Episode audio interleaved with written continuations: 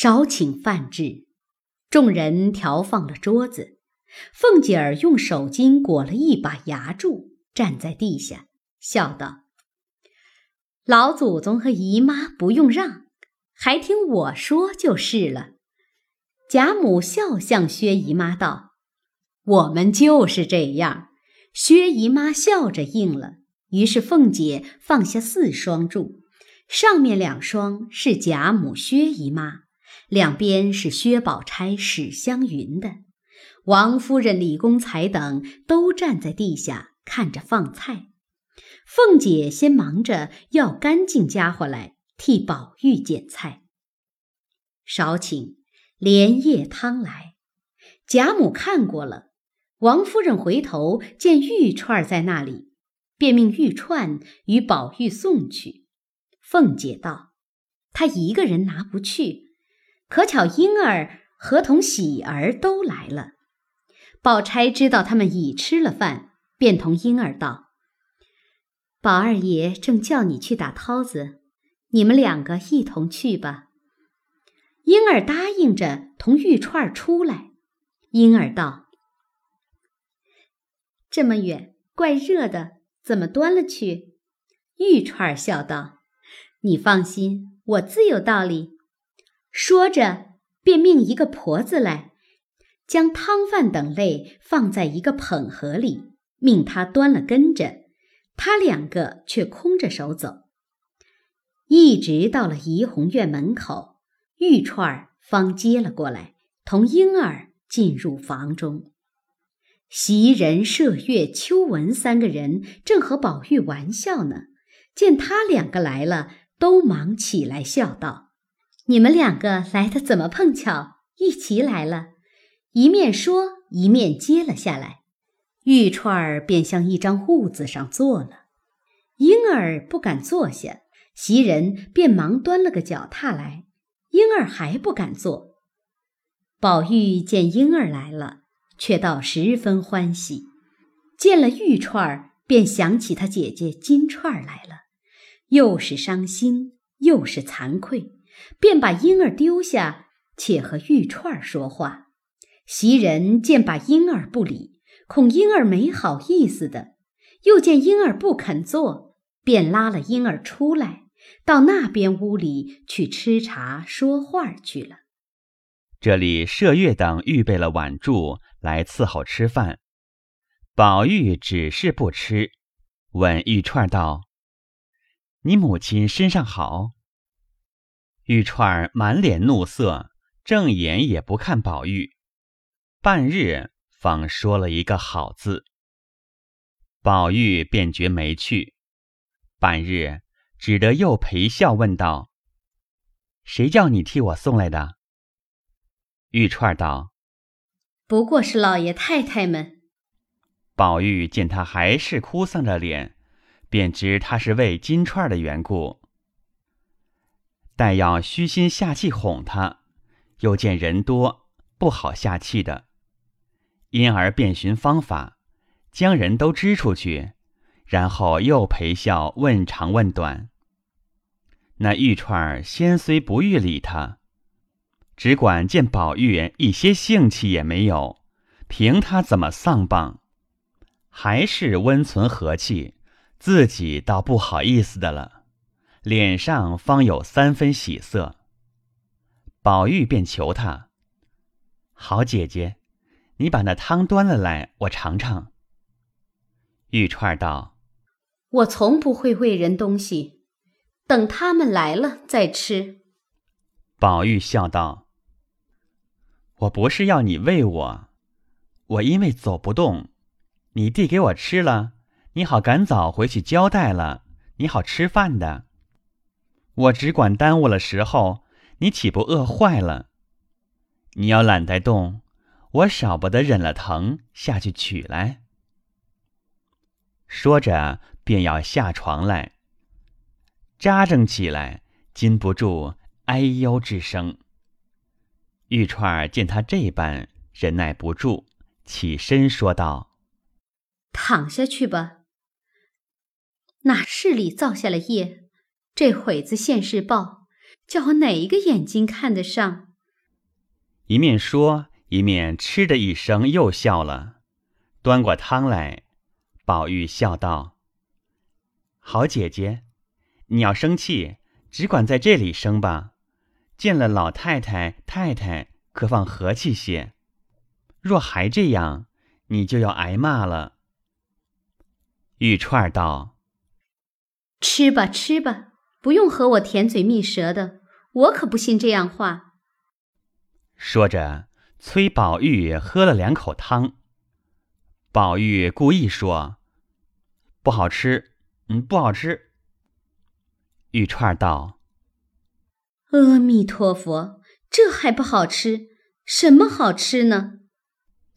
宝玉道：“一点味儿也没有，你不信尝一尝就知道了。”玉串果真赌气尝了一尝，宝玉笑道：“这可好吃了。”玉串听说，方解过他的意思来。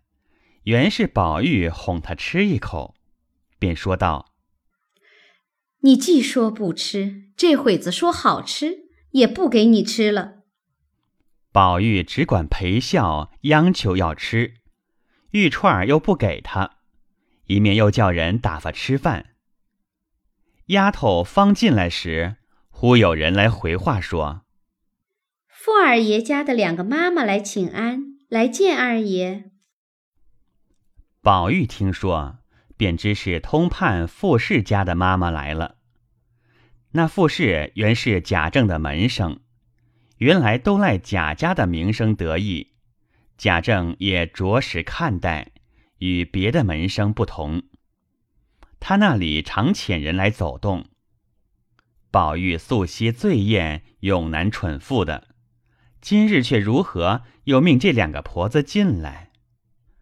其中原来有个缘故，只因那宝玉闻得傅氏有个妹子，名唤傅秋芳，也是个穷闺秀玉，传说才貌俱全，虽自谓亲睹，然遐思姚爱之心十分澄净，不命他们进来，恐驳了傅秋芳，因此连忙命让进来。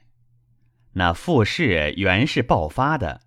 因傅秋芳有几分姿色，聪明过人，那傅氏安心仗着妹子要与豪门贵族结亲，不肯轻易许人，所以耽误到如今。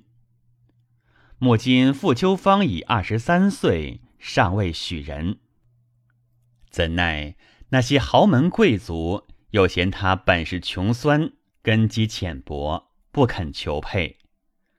那傅氏与贾家亲密，也自有一段心事。今日遣来的两个婆子，偏生是极无知识的。闻得宝玉要见，进来只刚问了好，说了没两句话，那玉串见生人来，也不和宝玉厮闹了，手里端着汤，却只顾听。宝玉又只顾和婆子说话。一面吃饭，伸手去要汤，两个人的眼睛都看着人，不想伸猛了手，便将碗撞翻，将汤泼了宝玉手上。玉串儿倒不曾烫着，吓了一跳，忙笑道：“这是怎么了？”慌的丫头们忙上来接碗。宝玉自己烫了手，倒不觉得，只管问玉串儿。烫了哪里了？疼不疼？玉串和众人都笑了。玉串道：“你自己烫了，只管问我。”宝玉听了，方觉自己烫了。众人上来，连忙收拾。宝玉也不吃饭了，洗手吃茶，又和那两个婆子说了两句话，然后两个婆子告辞出去。晴雯等送至桥边方回。那两个婆子见没人了，一行走，一行谈论。这一个笑道：“怪到有人说他们家宝玉是相貌好，里头糊涂，中看不中吃的，果然竟有些呆气。他自己烫了手，倒问别人疼不疼，这可不是个呆子。那个又笑道：“我前一回来，听见他家里许多人抱怨，千真万真的，有些呆气，大雨淋得水鸡似的。他反告诉别人，下雨啦，快避雨去吧。你说可笑不可笑？时常没人在跟前儿，就自哭自笑的，看见燕子就和燕子说话。”河里看见了鱼，就和鱼儿说话；见了明星月亮，他便不是长吁短叹的，就是咕咕哝哝的，一点刚性也没有，连那些毛丫头的气都受到了。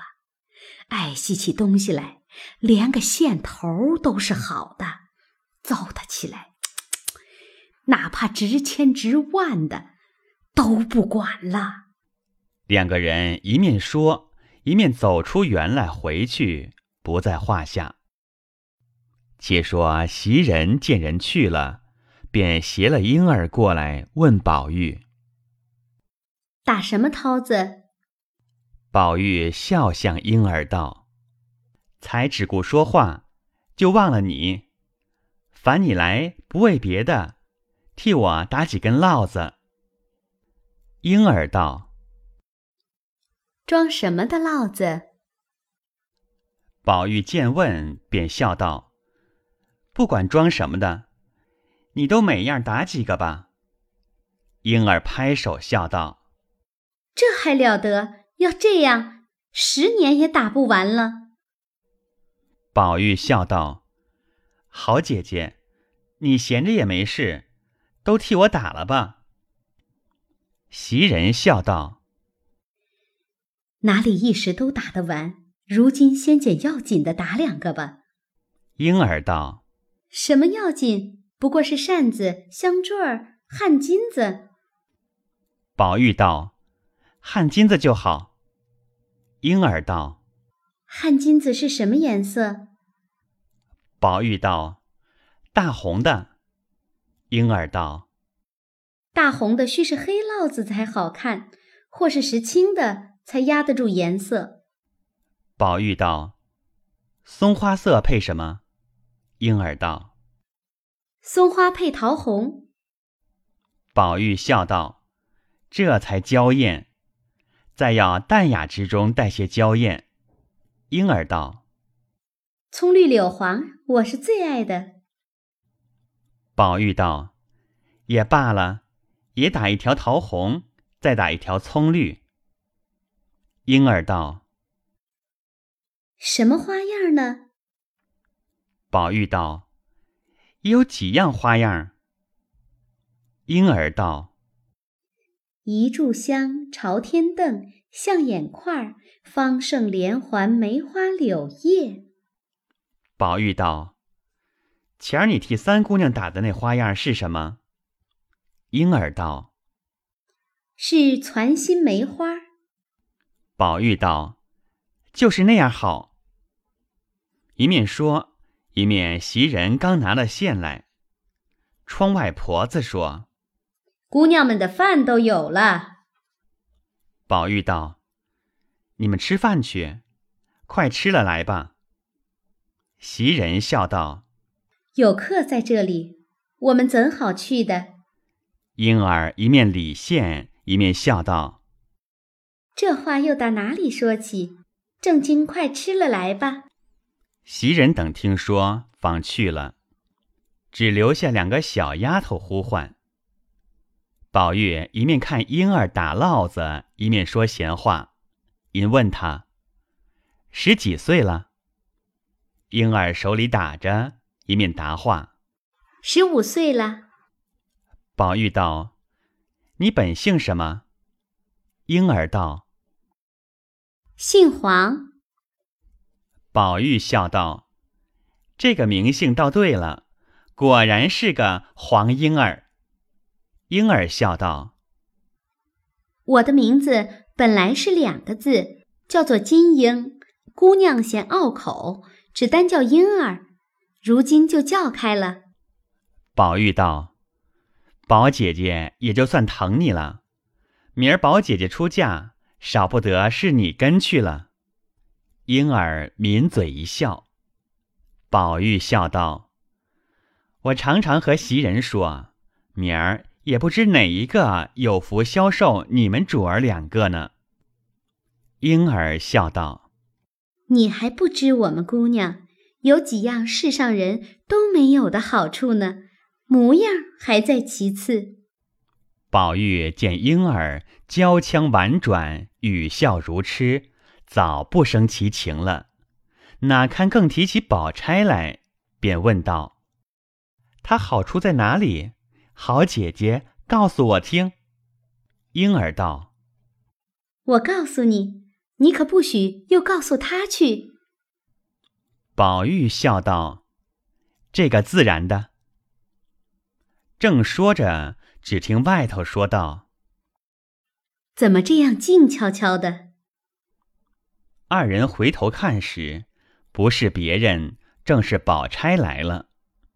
宝玉忙让座，宝钗坐了，因问婴儿：“打什么呢？”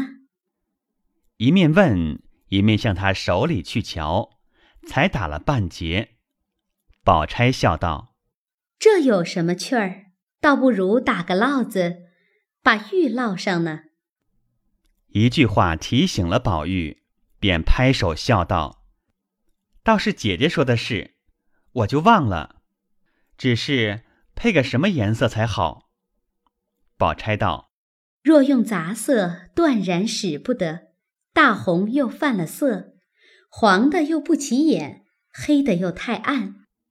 等我想个法儿，把那金线拿来配着黑珠线，一根一根的粘上，打成烙子，那才好看。”宝玉听说，喜之不尽，一叠连声就叫袭人来取金线。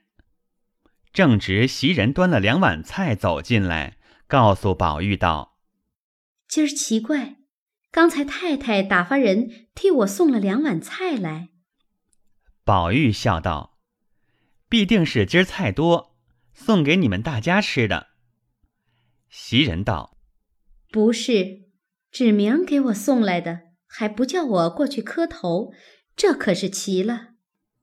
宝钗笑道：“给你的你就吃去，这有什么猜疑的？”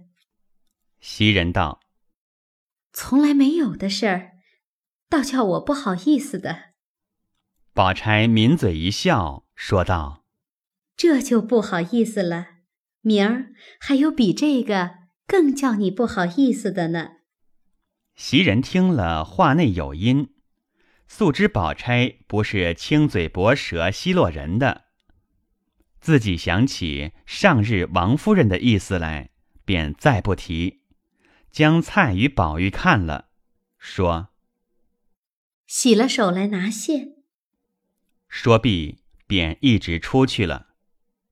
吃过饭，洗了手进来，拿金线与婴儿打烙子。此时，宝钗早被薛蟠遣人来请出去了。这里宝玉看着打烙子，忽见邢夫人那边请了两个丫头，送了两样果子来与他吃，问他：“可走得了？若走得动，叫哥儿明儿过去散散心。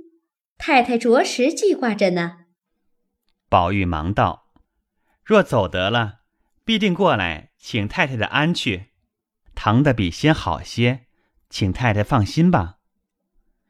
一面叫他两个坐下，一面又叫秋文来，把才那果子拿一半送与林姑娘去。